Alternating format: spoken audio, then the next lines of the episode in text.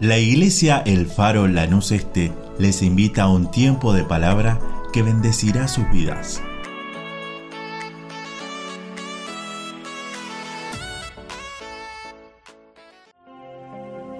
Es el capítulo 4 del libro de Génesis. Génesis es el primer libro de la Biblia. Habla de dos hermanos, gracias a Dios que acá somos un montón de hermanos, pero sin estas características. ¿Sí? Habla de Caín y de Abel. Pero en este pasaje Dios me hablaba, me hablaba mucho, porque Caín y Abel tienen un mismo papá, una misma mamá, pero el desenfreno de estos chicos produjo un hecatombe en la... Yo quería compartir y el Señor me ayude y voy a estar leyendo este, unos versículos y con esto ya toman asiento. Dice así la palabra de Dios. Conoció, perdón, conoció Adán a su mujer Eva, la cual concibió y dio a luz a Caín, y dijo, por voluntad de Jehová he adquirido varón.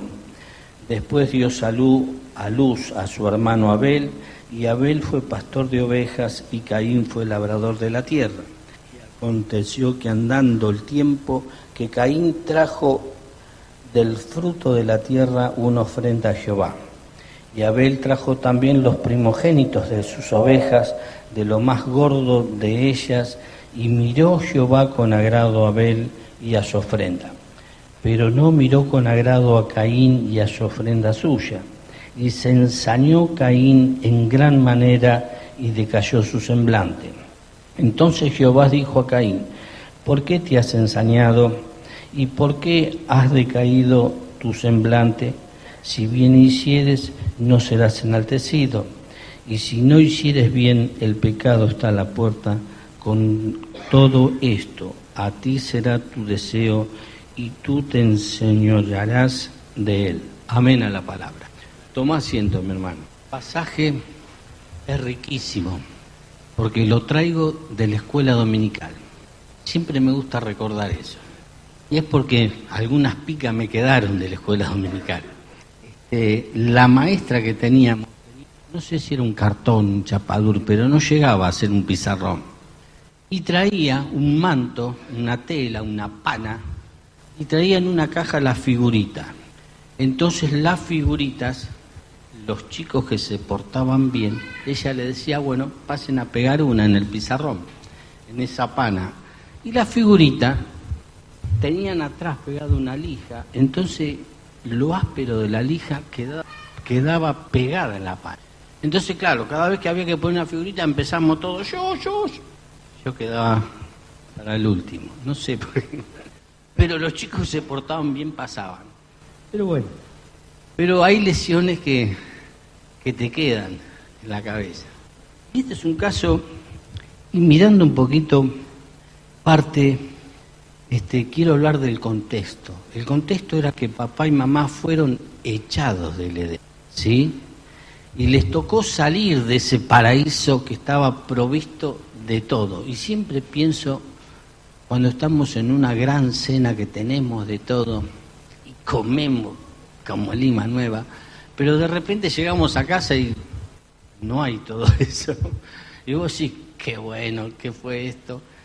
Y yo creo que ellos habrán pensado más de una vez salir del Edén, del paraíso, donde Dios hablaba con ellos, donde Dios los visitaba para charlar, para tomar unos mates, se le acabó.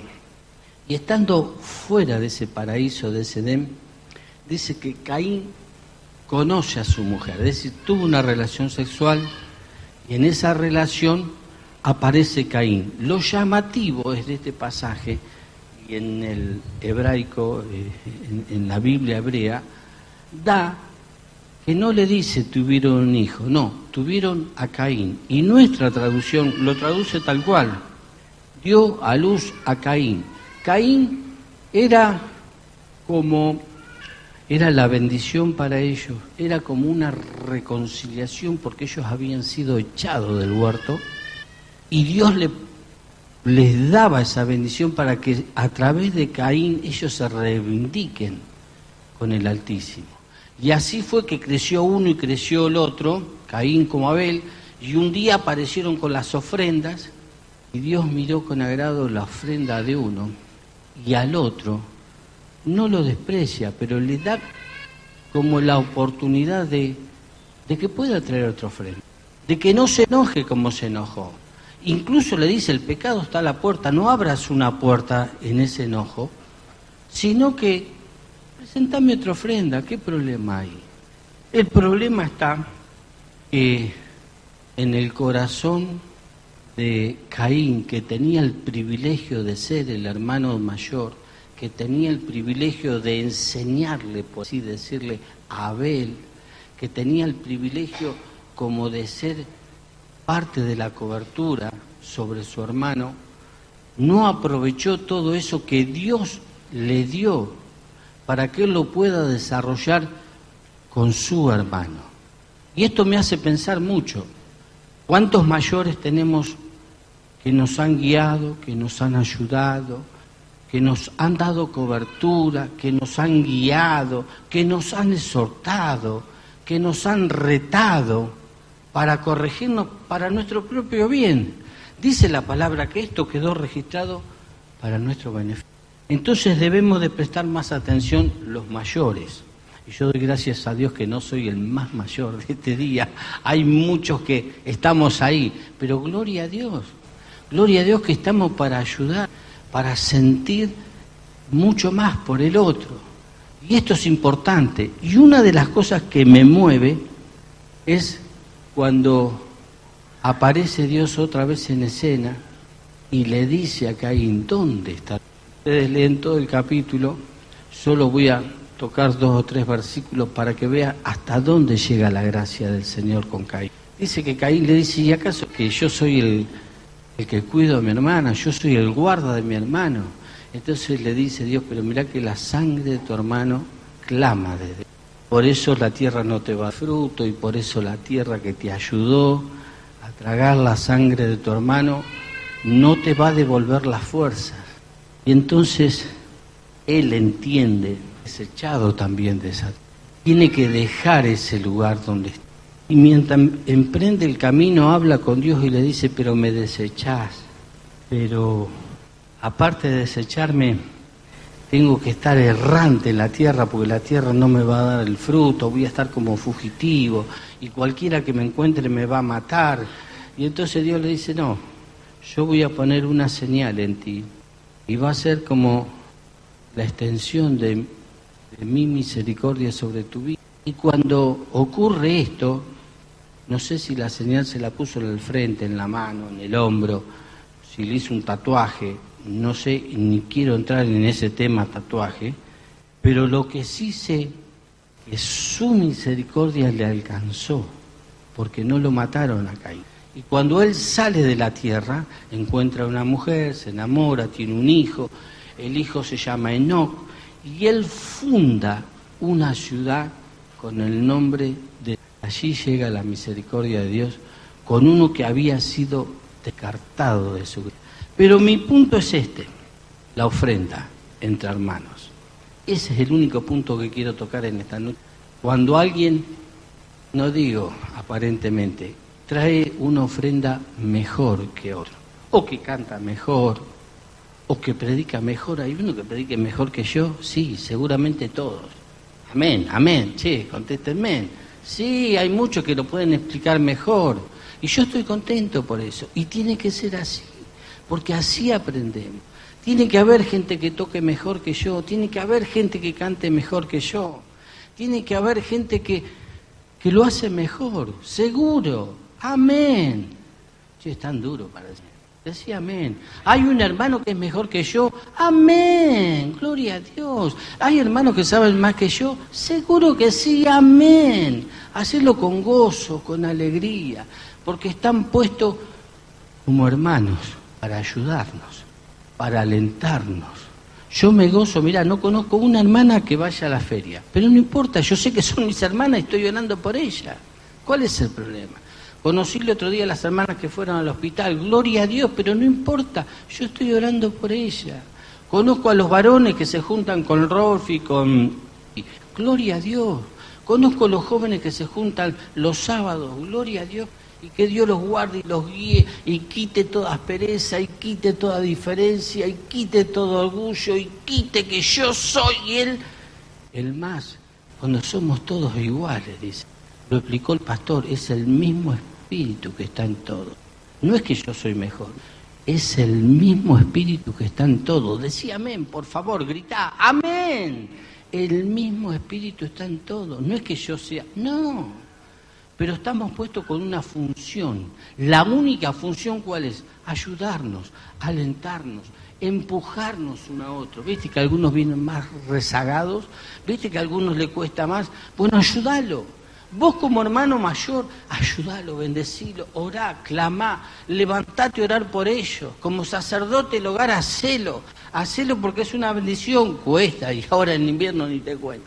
Cuando más calentita está la sábana, hay que levantarse, muchachos, hay que levantarse. Hay que ir a laburar, pero antes de ir a laburar hay que orar por mis hermanos. Yo tengo ese peso, vos también lo tenés.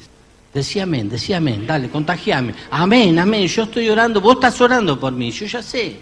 Seguí orando, seguí orando que me falta un montón. Sí, amén, amén. Vamos a orar los unos por los otros. Es la función de cuerpo. El israelita y Caín, cuando le dijo, grande es mi castigo, Dios le dice, eh, Dios no, Caín sabía que los ojos de Jehová estaban sobre su pueblo y él tenía que dejar ese pueblo. Él sabía que la vista de Dios, la supervisión del omnipotente ya no iba a estar sobre él. Y esto y tenía que irse de ese pueblo. Y le pidió que por favor haga algo a su favor y Dios le dio un, un tatuaje, le puso algo, una OT, dice el griego, la Yot, que es una letra del nombre de Jehová, para protegerlo. Ahí llega su misión. ¿Y sabés cuál es la gran mirada, la supervisión de Él sobre nosotros, sobre su pueblo? Y nosotros pertenecemos al pueblo de Dios. Nosotros somos hijos de Dios. Nosotros somos herederos de Dios. Amén. Decía amén, por favor, no te me quedes. Decía amén, vos sos hijo de Dios, vos tenés un lugar especial en la casa de Dios. Y no te lo van a sacar, no te lo van a quitar, te van a tratar de ayudar aún más. Debería ser así, decía amén. Amén, sí, Él está con nosotros para que nosotros avancemos constantemente, a pesar de que tengo mis debilidades, que tengo mis luchas, que tengo mis pruebas, que tengo mis vaivenes, ¿sí? Sí, porque soy humano, la hermana leía y el Salmo 103, versículo, hoy se me fue, pero habla de que somos de carne. Hoy se me fue. Pero ¿sabe qué quiero? Porque, habla esto de una realidad, y gracias por traer ese capítulo. Dice, porque Él conoce nuestra condición, se acuerda de que somos pueblo, se acuerda de quién somos. Él me conoce por dentro y por fuera, pero se acuerda constantemente. Él me está mirando. Sus ojos están sobre nosotros. Nosotros no somos y no fuimos desechados. Pero metiendo la pata como a veces hacemos, sus ojos siguen estando sobre nosotros. Y somos polvo de carne y hueso y tenemos fallas, sí, montones, montones. Y fallamos. Pero venimos al Señor y Él nos perdona y Él nos anima, y Él renueva nuestro espíritu, y Él nos llena de su espíritu, y tiene dones para nosotros, para que se manifiesten, para que vos seas aún más útil en la casa de Dios y fuera de la casa de Dios, y en tu barrio y en tu hogar, y donde sea tu trabajo, Dios te está bendiciendo para que vos seas el canal para otro que no conoce nada del Evangelio. Y este es el punto. La ofrenda entre hermanos trajo problema, entre nosotros no. No va a ser así. Nosotros, que somos mejores, no, hay diferencia, ¿sí? Pero seamos sinceros, que no nos gane eso, sino que tu ofrenda sea sincera de corazón. Con las fallas que tenés no importa. Acá estoy, Dios, acá estoy. Estoy para que me toques, estoy para que, que me no sé si cabe el término decirlo así, pero estoy para que vos sigas trabajando mi vida, porque el único propósito es que yo y vos le sirvamos aún mejor. Amén. Nosotros tenemos que servirle a Él de todo corazón. Y por eso hoy, este, mientras oraba y le decía a Dios, dame una palabrita, ya me había dado la semana pasada y, y esto me camina, porque digo, si, si tendríamos un dominio propio tal de nuestra vida, de nuestro cuerpo, no abriríamos, cuerpo, eh, no abriríamos puerta perdón, para el pecado, porque dice que el pecado está a la puerta. Y si nosotros leemos el libro de Mateo o de Marcos o de Lucas, que enfoca este pasaje, dice que anda buscando entrar el espíritu inmundo en un cuerpo. Y cuando nosotros nos enojamos, despotricamos, decimos piboritas, cositas feas, dice que se abre la puerta de nuestro corazón y el enemigo ahí puede entrar. Y dice que cuando está limpio, dice que el que salió va y busca siete espíritus peores para tratar de entrar. Y eso catastrófico. Por eso no dejes de venir a esta reunión, no dejes de orar en la semana, a la mañana, a la tarde, a la noche, en el hueco que tengas. Orá, orá por mí, orá por vos, orá por vos, orá por las peticiones, por nuestros hermanos, aún por los que quedaron en la casa, aún por aquellos que están en trabajos, aún por los que se fueron a dormir porque se levantan muy temprano, no sé. Cualquiera sea el motivo, orá, mi hermano, orá, porque no sabes qué nos depara el mañana. No sabemos. Solo sabemos que tenemos la convicción de que, sé, que si Él viene, me voy, me voy con Él.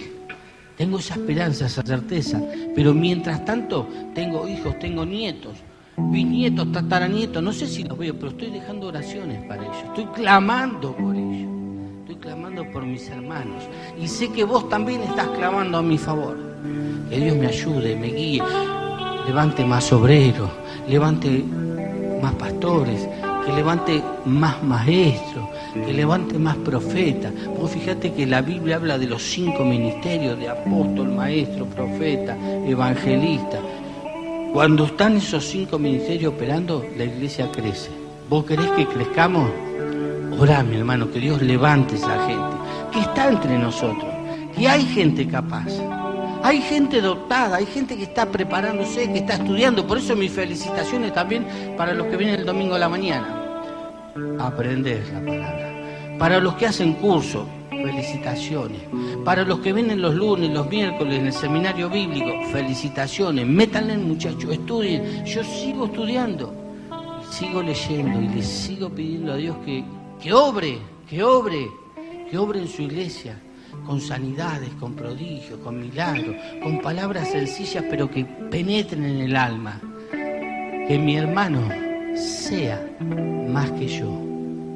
Amén que mi hermano sea mayor, que mi hermano tenga toda la luz del cielo cuando hable, que su presencia sea transmitida, transparente. Las cosas sucias no, no, no sirven. Que su presencia fluya, fluya, fluya, porque vos sos mi hermano con debilidades, con lucha, con pruebas, con falla, con pecado, seguís siendo mi hermano. Vos sos igual que yo, con luchas, con pruebas, con fallas, sos igual.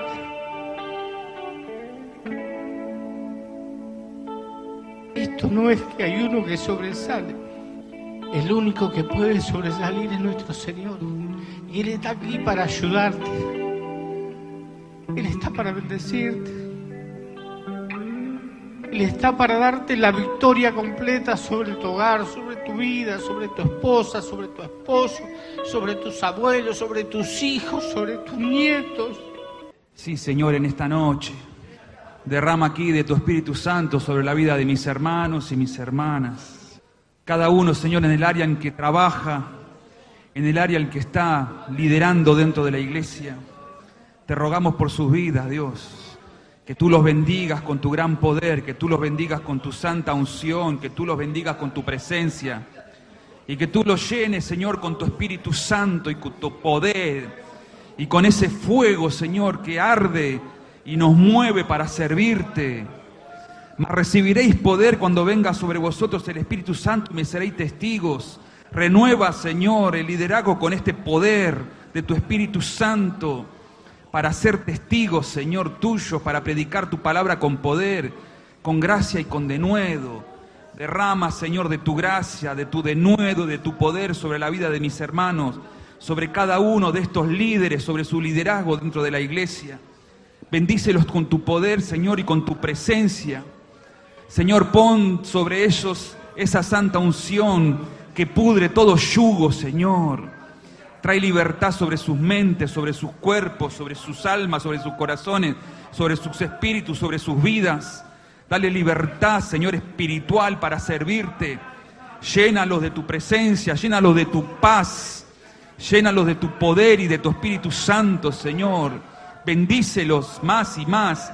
Bendice sus casas, bendice sus familias, bendice sus hijos, sus nietos, sus matrimonios.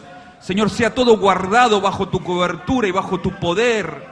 Rodéalos con tu presencia, rodéalos con tu poder rodéalos con tu gracia, más y más. Derrama aceite, aceite, aceite de la unción, aceite, aceite de la unción sobre sus cabezas. Que la copa esté rebosando, que la copa esté rebosando.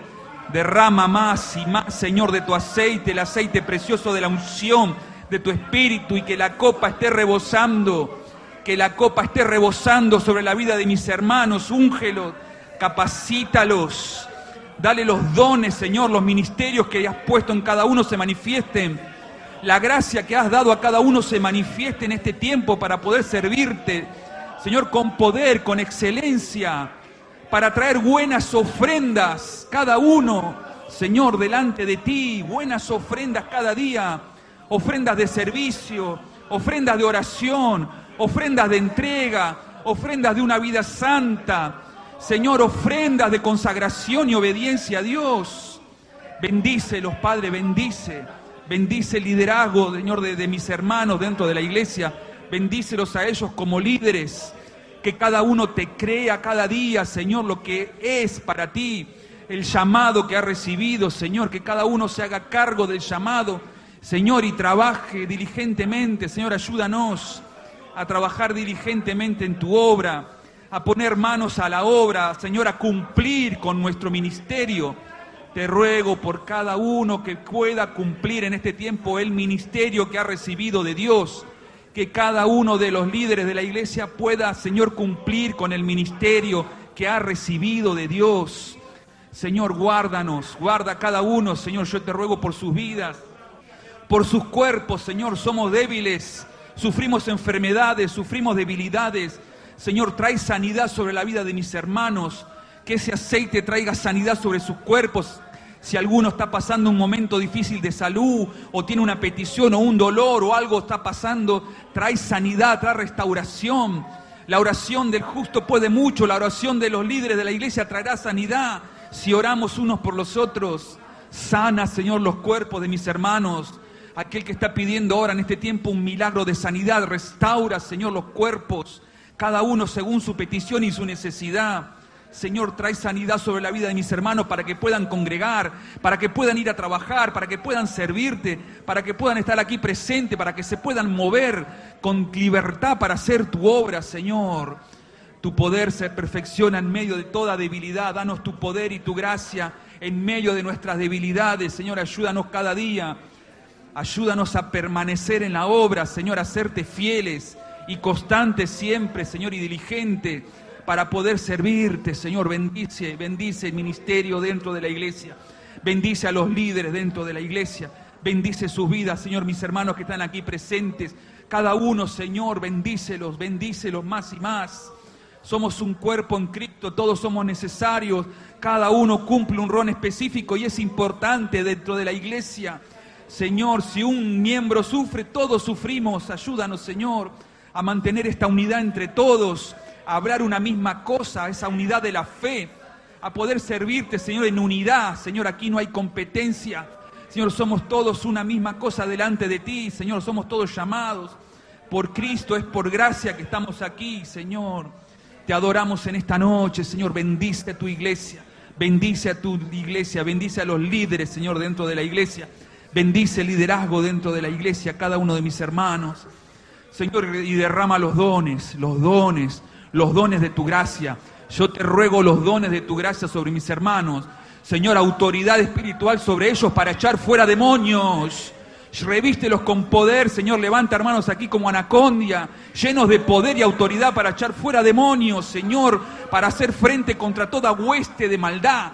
Dales la fe, dales la unción, dales el poder para enfrentar al enemigo. Quita todo temor, toda incertidumbre, Señor. Llénalos de autoridad espiritual contra Satanás y contra toda hueste de maldad, porque tú ya nos has dado la victoria y el poder. Satanás está vencido. Señor, bendícelos, llénalos de autoridad, Señor, contra toda hueste de maldad.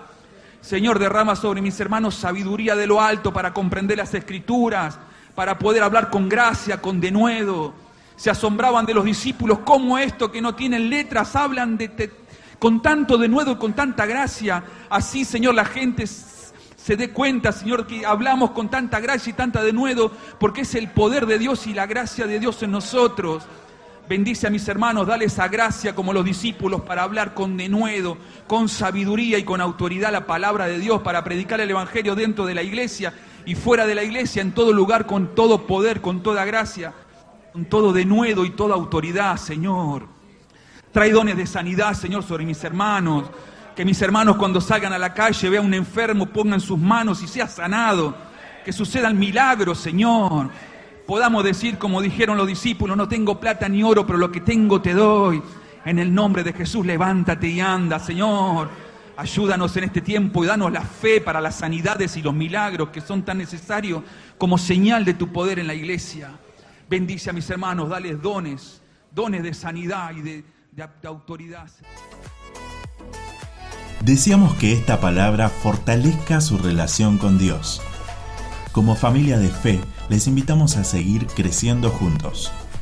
Nos encontramos en Instagram, Facebook y YouTube, El Faro Lanús Este, o por WhatsApp al 11 30 73 50 63.